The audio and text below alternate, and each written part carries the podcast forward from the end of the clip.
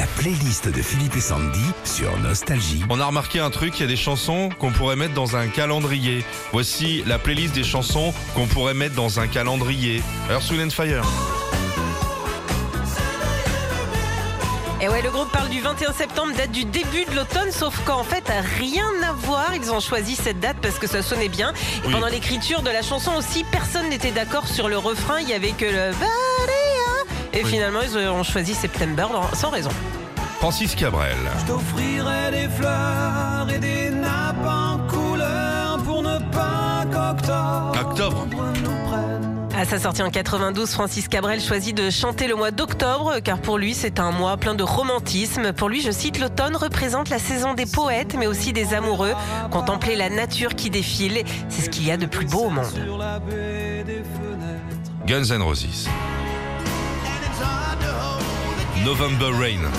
Une croix sur novembre. Allez hop. Dans cette chanson, le chanteur du groupe euh, Axel Rose parle d'une histoire d'amour entre un musicien et une fan qui ne finit pas super bien, d'où le titre Pluie de novembre. Et c'est la chanson la plus longue classée dans les tops mondiaux. David Bowie. Moi, ça, c'est un peu tiré par les cheveux. Ouais. C'est Live from Mars. Parce que ça peut être aussi une barre chocolatée. Ouais, aussi. C'est en s'inspirant de la chanson, comme d'habitude, de Claude François que David Bowie, écrit en 71, Live from Mars, qui ne parle pas du tout du mois de mars, mais de la planète Mars, bien sûr. Fille d'avril.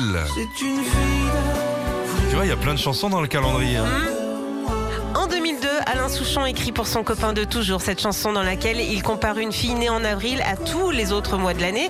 Et dedans, c'est un vrai festival. hein. Laurent parle de janvier, de février, de tous les mois et de toutes les saisons. Et puis Gold, évidemment. Bah oui. On pourrait croire que le groupe Gold chante en 88 une chanson sur le mois de janvier, alors que pas du tout. Janvier, c'est la traduction de Janeiro, puisque la chanson rend hommage à Rio de Janeiro, d'où Rio de janvier.